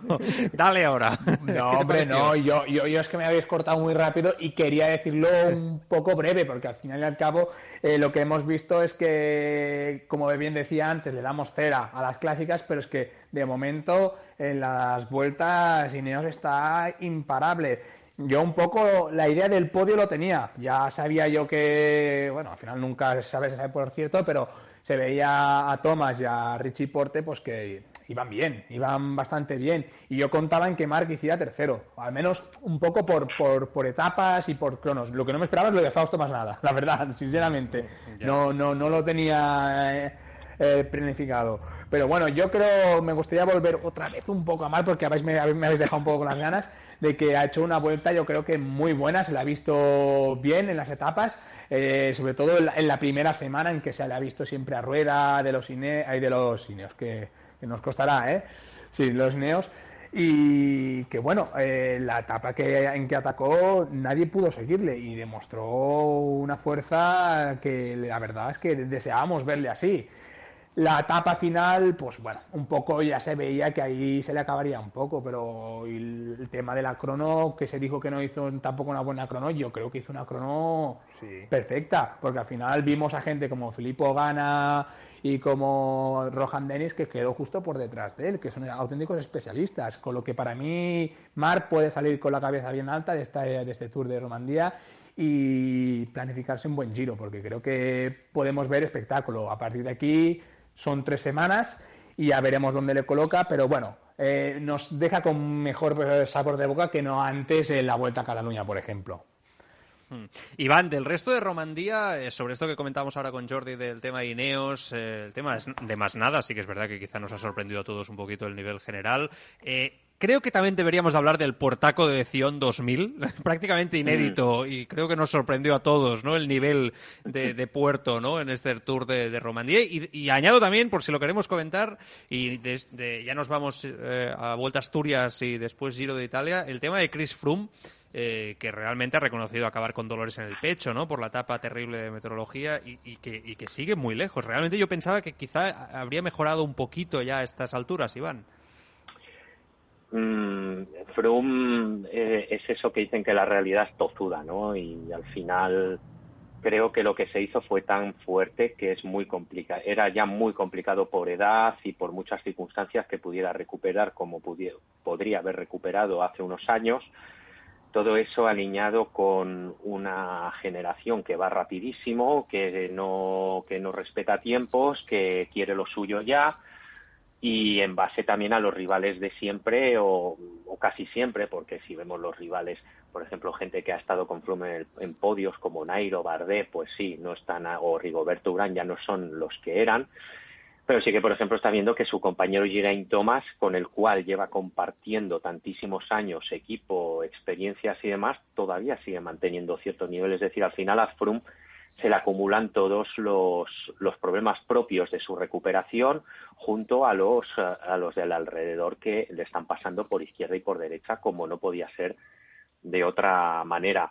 Sí, y es que ya no solo los dolores que comentas de, con los que ha salido de Romandía, es que él ya ha admitido que, por ejemplo, no merece ir a los Juegos Olímpicos. Es decir, poco a poco va dando píldoras, incluso él, que era el primer reacio a admitir una realidad que todos más o menos podíamos intuir, pero que siempre le dábamos ese voto de confianza, él ya está admitiendo esa realidad y se está dando cuenta que las cosas no son nada sencillas en, sus nuevas, en su nueva circunstancia. Y después lo que comentas del puerto, sí, es eh, asombroso. El puerto Impresionante. Eh, impresionante. Un puerto que por desnivel eh, leía al compañero de Eurosport, Saúl Miguel, compararlo con Estelvio y Añelo y Turmalé. Yo creo que al Turmalé lo pasa de largo. Y, está prácticamente al nivel de Estelvio y, Añelo. Por cierto, y después hubo alguien que le respondió, ahora no lo recuerdo, que puso, eh, que lo confrontó al Moncaro en Tarragona, en, en Tortosa, y no andaba lejos el Moncaro, ¿eh? No andaba lejos de, de este puerto. Tenía algún kilómetro. Es un puertaco, pero. 3, 4 kilómetros menos, pero en cuanto a desniveles y demás, pero la única diferencia eran 3, 4 kilómetros. El Moncaro tenía 16 y este se iba por los 20, pero después el resto de datos eran muy similares. Allí Iván, en Suiza, te lo digo porque yo estuve hablando con, con, gente que vive por la zona, ¿no? Para preguntarle, porque lo analizamos aquí la semana pasada, porque nos llamó la atención, ¿no? Este puerto, cuando vimos la altimetría, etcétera, y lo llaman el puerto de pequeña no, no, no. Es una, una gran Lo llaman el, el Mont Ventoux suizo, lo llaman allí por la zona, eh, porque realmente tiene más o menos la misma distancia y tal. Bueno, eh, Alberto, ¿algo más de, de, Romandía? Y si no, nos vamos a la Vuelta a Asturias y Nairo Quintana. Solo un apunte sobre lo de Chris Froome. Yo creo que a todos nos entristece un poco ver, ver esta versión de Froome, porque creo que, aunque todos sabíamos que era muy difícil, eh, nos ilusionaba volver a ver una versión buena de Chris Froome. Yo creo que, que es lo que estáis comentando. Se está dando cuenta cada día más de que, de que, de que no va a volver a estar al nivel que estuvo, eso desde luego. Y es verdad que en sus declaraciones cada día son más pesimistas. Al principio a mí me sorprendía que él, que él decía, no me enterréis, no, no, no, no me deis por muerto porque yo voy a volver. Y a mí especialmente me apetecía ver la versión de Froome en un equipo que no fuera el Sky o el Ineos. Me apetecía ver en, en, Israel un Froome ofensivo como, como tuvo que serlo en, el, en aquel giro que nos enamoró a todos con la, con la etapa de Finestre y demás y yo creo que soñábamos un poco con, con, ver, con ver a Froome batallador en un equipo no tan potente y ofreciendo espectáculo. Lo que, lo que creo que nos tiene que hacer valorar la situación de Chris Froome esa, eh, una vez más, y, a fuerza de ser repetitivo no, no, es menos verdad, eh, que, Alejandro Valverde es un milagro como volvió, porque la lesión de Valverde también fue muy grave, es verdad que no fue la de Flum, que, que, se vieron afectados más huesos y, demás, pero es que Alejandro Valverde es el único ciclista que ha, que ha sabido salir de una lesión tan grave con 37 años, que ha sido campeón del mundo y que, y que fuera de, fuera de la lesión, la gente de su generación tipo Gilbert, que Gilbert ha sido un corredorazo impresionante con cuatro monumentos y demás, eh, fijaos a qué nivel están. Y Valverde con 41 años de repente se saca un mes de competición impresionante. Entonces, yo creo que, que, mm, lo que estamos viendo de Froome nos tiene que hacer valorar todavía más, si, si es que hay alguien que no lo valora, el, el, nivel y el lujazo que es, que es poder disfrutar de, de un corredor como Valverde. Si me permitís un apunte sobre lo que dice Alberto, y volviendo sobre Valverde, eh, ojo porque mm, la vuelta de Valverde después de su lesión eh, ha sido extraordinaria. De hecho, culmina en, en todo un mundial. Pero es que la vuelta de Valverde después de su sanción mejora incluso al Valverde anterior, cuando no lo iguala. Es decir, y esto sabéis que no suele ocurrir. Es decir, muchos corredores que han vuelto de sanción no han vuelto a, a rendir al mismo nivel. Y sin embargo, Valverde también lo hace. Es decir, que después de una lesión, después de una sanción, Valverde ha sido capaz de mantener el tono e incluso mejorarlo en algún momento respecto al periodo anterior. Hmm. Interesante, sin duda. Eh, Jordi, tema Nairo Quintana Vuelta a Asturias, se la ha llevado. Es verdad que con la distancia de que no la, yo claro, yo no la he podido ver en televisión, ¿no? Este tema sí que es verdad que te lo, he leído, creo que ha sido a ti. Ni nadie, ¿no? ¿Verdad? Estamos todos con, con, con, este tema. Me sabe mal porque la, en Asturias hay unos puertos impresionantes y realmente yo creo que, que, es muy. Además, el cartel es verdad que no era de super élite World Tour, ¿no? Los rivales de Nairo, pero bueno, habían ciertos ciclistas de, de entidad, ¿no? Y hubiera sido bonito poderlo ver. Eh, es verdad que por lo que hemos podido todos leer y ver en los resúmenes y tal, a Nairo se le ha visto fino. Eh, ¿Dónde está el objetivo esta temporada de Nairo Quintana? Bueno, nadie lo sabe. Ha tenido que cambiar eh, ahora como gran objetivo el Tour cuando parecía que prefería ir al Giro por el tema de que Arkea finalmente no lo invitaron. Ahora dice, le he leído esta mañana, ¿no? que decía que, que de momento va bien y que el Tour es el gran objetivo. Parece difícil, ¿no? Hablábamos de Froome, parece, difícil que Nairo vuelva a tener los mejores días encima de la bici, pero claro, es que no es tan mayor, es un escalador nato. Eh, bueno, no sé, la esperanza, ¿no? Yo creo que tampoco se debe de perder del, todo, Jordi. Bueno, hay que tener en cuenta que es un ganador del Giro y Vuelta a España, mm, casi nada, o sea que al final ah, es lo que es Nairo Quintana, que no es un cualquiera. Bueno, yo decir que me gustó, ya lo dije en su momento, que Nairo fue en los Alpes, que actitud muy buena, falta de piernas, pero bueno, al final yo creo que si la actitud te acompaña, las piernas vienen. Y un poco aquí se ha visto de que al menos eh, la línea de Nairo es ah, ascendente, ¿no? Lo que es a nivel de forma se le vio muy bien cuando tenía que estar, atacando el primer día, cerrando huecos el segundo y el tercer día para no, no le restaran puntos, controlando con el equipo la escapada del tercer día que se vio un poco comprometida con, ahora no sé quién fue, fue Nelson Oliveira que se metió en la fuga y lo tenían que controlar toda la última etapa la verdad, uh, chapó para Nairo. Obviamente era una vuelta minoritaria con no mucho nivel de competitividad a lo que se refiere a enemigos, pero ojo, que entre Movistar y, creo que, fue que Christophe Laporte, ¿fue correcto? Sí. Eh, la, tuvo faena. La, tour, eh, tuvo faena, o sea que me, me gustó, me gustó Nairo Quintana. Luego también, también me gustó Héctor Carretero, que, ostras, da gusto ver también a algún gregario de Movistar que de vez en cuando pueda pues, conseguir su primera victoria o hasta aspirar a luchar por una general. Eso, ostras, estuvo, lo disfruté cuando vi que Héctor Carretero podía optar a, victoria, pues dije, bueno, me alegro, me alegro por esta gente que está todo el año currando para los líderes. Hmm. Alberto, creo, ¿qué, bueno, pues yo creo que Nairo ha hecho lo que tenía que hacer, pero es verdad que, en el deporte y en el ciclismo es difícil ganar. Es verdad que la participación no era de campanillas, que, él era de largo el ciclista eh, con más prestigio y, con más nivel, pero ha ganado, que, no siempre se gana. Yo con Nairo Quintana, yo creo que, hemos visto claramente como llegado a un punto de su carrera paulatinamente eh, su nivel ha ido, ha, ido decreciendo. Solo ha habido un momento, que fue el año pasado, cuando ficha por Arkea y empieza la temporada ganando en la subida al Mont Ventoux, haciendo una París-Niza justo antes del confinamiento buenísima, en la que sí que yo creo que todos llegamos a soñar con que Nairo Quintana podía volver a sus, a sus mejores tiempos. Pero justo me parece que fue en Colombia, tuvo un accidente entrenando, le atropelló un coche y demás y, como que frenó un poco esa progresión que, parecía llevarle otra vez a sus mejores días. No lo sé, yo creo que mm, Nairo salió jovencísimo, yo creo que con 22 años eh, eh, llegó a subir al podium del Tour de Francia y creo que se le ha ido acabando la chispa poco a poco. Eh, evidentemente ha seguido consiguiendo unas victorias increíbles porque es verdad que como comentábamos antes, pues Nairo Quintana es otro corredor al que eh, públicamente no se le quiere mucho por su actitud, por su manera de correr, por lo que sea, pero no debemos olvidar que incluso cuando, cuando su nivel ha ido, ha ido decreciendo, ha ganado etapones en el Tour de Francia de un nivelazo tremendo. Y es verdad que se le considera que no es muy eh, atacante, que no es muy valiente, que no es muy agresivo, pero yo le he visto ganar etapas en el Tour de Francia llegando solo. Entonces, bueno, yo creo que yo creo que no volveremos a ver a Nairo Quintana luchando por una victoria en una gran vuelta por etapas, en una general, pero creo que, que, esta versión de Nairo también es muy buena y que, y que peleará por etapas de alta montaña, que tendrá días bastante buenos, pero que probablemente no los logre eh, eh, mantener en el tiempo, no logre esa regularidad, pero bueno, está, está a un alto nivel, pero yo creo que no le vamos a volver a ver ganar una grande. Hmm. Iván, eh, y mira, fíjate que esto ahora estaba escuchando a Alberto, eh, te pregunto por Nairo, eh, pero también me ha hecho pensar, 22 años, es verdad que Nairo Quintana también explotó a esa edad, eh, y ahora pienso, toda esta nueva generación de ciclistas tan jóvenes, ¿no?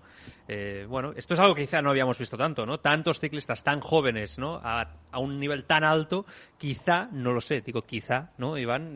cuando lleguen a los 30 como Nairo Quintana, quizá alguno también está o da muestras de ese nivel de fundimiento como nos da esas pequeñas señales, ¿no? Eh, Nairo Quintana. Quizá no, también hay que decirlo. No, no te extrañe que pueda pasar, claro que sí. Al final son humanos, pese a que les veamos ganar, en el caso de Pogachar, a veces haciendo fácil lo difícil y demás. Su cuerpo también se lleva esas buenas palizas y todo eso pesa y con los años pues pesa y cada vez más, ¿no? Lo, lo cierto es que lo que está haciendo Valverde tiene eh, de singular una enormidad, ¿no? Porque al final es un ciclista que ha conseguido mantenerse durante 20 años eh, mm. siendo top. Eso es eh, complicadísimo. Eh, Nairo empezó a, a, destacar muy joven como algún otro ciclista colombiano y después pues también es verdad que llegados a los 30 le cuesta. También fijaros que un poco el paralelismo de Nairo lo podemos encontrar en Peter Sagan, que empezó a destacar más o menos como Nairo, 2010, 2011 muy joven, eh, empezó a ganar mayores verdes del Tour, etapas y demás, y llegados a un punto, pues le cuesta mucho más ganar. Al final, eh, mantener el nivel es muy complicado y está claro que en el momento en que te despistas un poco, pues siempre vendrá alguien más joven, más fuerte, más rápido y, te acabará quitando el puesto. Hmm. Giro de Italia, que todos tenemos ganas de, hablar, eh, para ir acabando la, pájara, la, tertulia aquí en Bici Escapa. Tenemos esta, yo creo, la primera gran vuelta. Yo tenía personalmente muchas, eh, muchas ganas. Eh, giro especial, ¿eh? El recorrido se parece cada vez más al del Tour y la vuelta con finales explosivos, contención seguramente en la inclusión de finales en alto. No sé si pensáis que este cambio en el recorrido se, se debe también a la participación del año pasado, donde el cartel quizá no era de, del el mejor, ¿no? Sin duda, de los últimos años en el, en el Giro. Yo no sé qué etapas tenéis marcadas en rojo como etapas clave bueno, un poco lo comentamos entre todos y si queréis después nos centramos en, los favoritos. Eh, Jordi, ¿qué, sensaciones te da? Bueno, comentar que en el Giro tenemos dos etapas de contrarreloj muy llanas, ¿vale? Con lo que ahí los grandes rodadores se verán beneficiados y los escaladores sufrirán. Pero a contrapartida, como bien has dicho, tenemos etapas muy explosivas. Es más, este año tenemos dos etapas en que nos incluyen un poco eh, terrenos de tierra, ¿no? Para ir en, como comentábamos el otro día, en, bici, en bici de gravel, ¿no? Eh, tenemos una etapa que el puerto final tiene un tramo pequeño, así es un kilómetro y poco de este rato, y luego tenemos otra etapa que tiene tres o cuatro tramos de este rato. Eh, la verdad, creo que es el primer año, ¿no? Que incluyen tanto este rato. Bueno, supongo que esto le dará un poco un poco de, incógnita y de gracia. Luego comentar un poco la participación. Para mí es un giro un poco de incógnitas, ¿no? Incógnitas porque, por ejemplo, todo el mundo da como favorito a Bernal. Bernal no lo hemos visto correr, sus noticias son que seguía estando dolores de espalda. Luego también la otra incógnita es Renko de Benepoel, eh, tampoco lo hemos visto correr, tampoco sabemos cómo está de estado de forma. Eh, tenemos la incógnita también de Nibali, que eh, corregirme si me equivoco, pero creo que aún no han dicho si participará o no. Participa, sí, sí, sí, lo han confirmado hoy. Vale, vale, me ha parecido verlo, pero no lo tenía claro.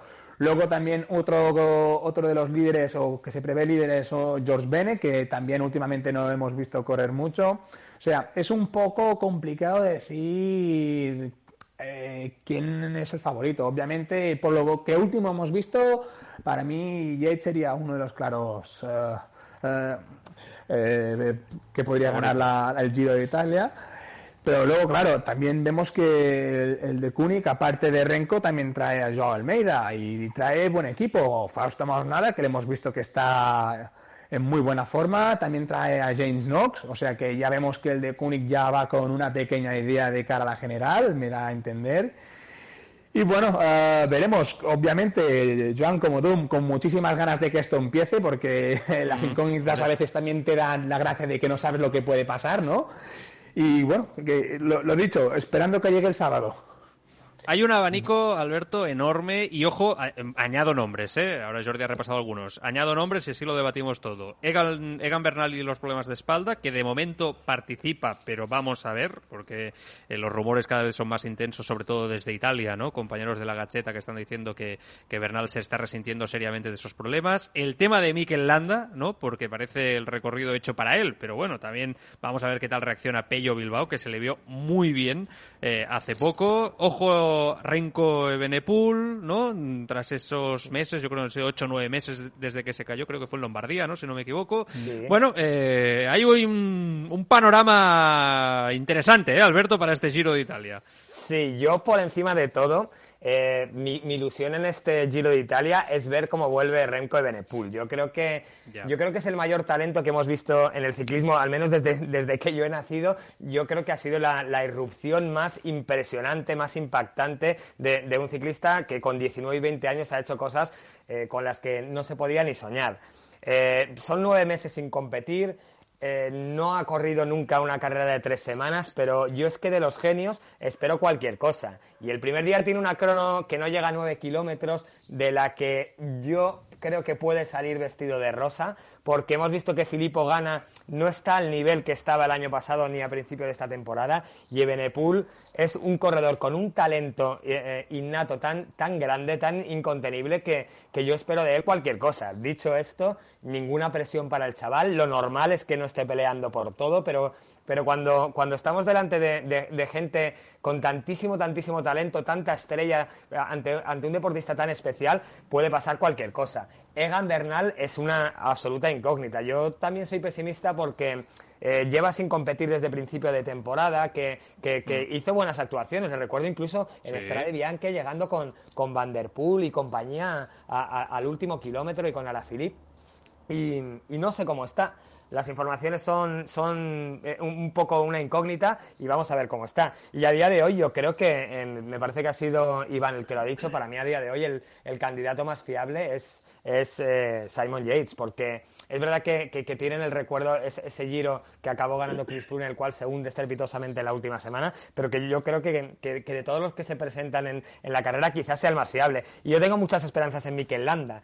En el giro siempre ha ofrecido su mejor versión creo que llega bastante, bastante bien. Creo que, bueno, le puede hacer un poco de daño la crono del último día, pero ya sabemos que el último día el estado de forma influye mucho. Son 30 kilómetros, que, que, son muchos para un corredor como Landa, pero es verdad que las últimas cronos las suele hacer un poquito mejor. Y es un corredor regular. Es verdad que, que le cuesta ganar, que, que, que, que, tiene ese talón de Aquiles de las cronos, pero yo creo que Mikel Landa me costaría, me cuesta mucho pensar que no puede estar en el podio. Yo creo que va a estar en el podio. Y luego las incógnitas, eh, el de Keuning viene con Almeida, con más nada, vamos a ver Hildy que lo hizo también el año pasado cómo está, Pello Bilbao es un corredor que, a mí me enamora y que es súper regular, pero que claro, en principio va a estar supeditado un poco a Mikel Landa, y luego lo que hablábamos antes, a ver si Marc Soler de una vez por todas está arriba o al menos nos ofrece victorias parciales. Yo creo que es un giro súper atractivo, a mí es la carrera que, más me gusta, me parece que tiene la montaña más dura, hay este rato, hay absolutamente todos los ingredientes para que, para que disfrutemos un montón. Hmm. Iván, añado otro nombre, Blasov, que no lo hemos comentado, no ha salido. Interesante, puede ser otro de los eh, tapados. Iván. Sí, puede ser. Eh, no obstante, yo a, Blasov de cinco estrellas le daría dos o tres. Antes eh, hmm. pondría otros muchos que ya habéis citado. A mí la verdad es que me apena mucho ver el caso de Gambernal, ¿no? que es como una estrella que se va apagando y, y, se está apagando casi sin poder hacer nada y de una manera tan frustrante que dices, pero ¿cómo es posible que estos problemas de espalda, que por lo que me han comentado le llevan acompañando hace tantos años, pues hace dos años fuera capaz de controlarlos y, contenerlos y, ahora se están revelando como un problema totalmente infranqueable para él? Que yo creo que cualquier persona, o sea, hablamos de Benepul, hablamos de Pogachar, hablamos de muchos corredores, pero se nos olvida que el 2019 de Gambernal es una de las temporadas más completas que se le recuerdan a un corredor en su segundo año en el World Tour y sobre todo eh, muy joven, con 20, 21 años, acaba ganando el Tour, pero es que está disputando y rompiendo en abanicos en París-Niza en marzo y disputando el Giro Lombardía en octubre y por medio todo lo que corrió. Eh, a mí me da mucha pena que Gambernal no acabe de, encontrar el tono y sobre y precisamente porque él no, no está al, al 100% porque Renko Benepul viene con las dudas de no competir desde el año pasado en agosto en, en Lombardía y a pesar de su grandísima calidad, pues obviamente nos ofrece dudas, creo que estamos ante una carrera súper abierta, eh, habrá que ver. Eh, al final en manos de quien cae. El año pasado acabó en manos de Tao, hace dos años acabó en manos de Carapaz, que fueron ganadores, entre comillas, bastante inesperados. Eh, yo creo que este giro va por esos derroteros eh, y que eh, en lo que hace referencia al, gran favorito, quizá para muchos, Simon Yates, tengo el pálpito de que llega muy fuerte, demasiado quizá para una carrera de tres semanas. recordemos que en los Alpes ganó, con, ganó muy holgado y eso es un arma de doble filo, te sitúa ante los rivales, pero también eh, demuestras que tu forma está mucho más avanzada que la de cualquier otro rival.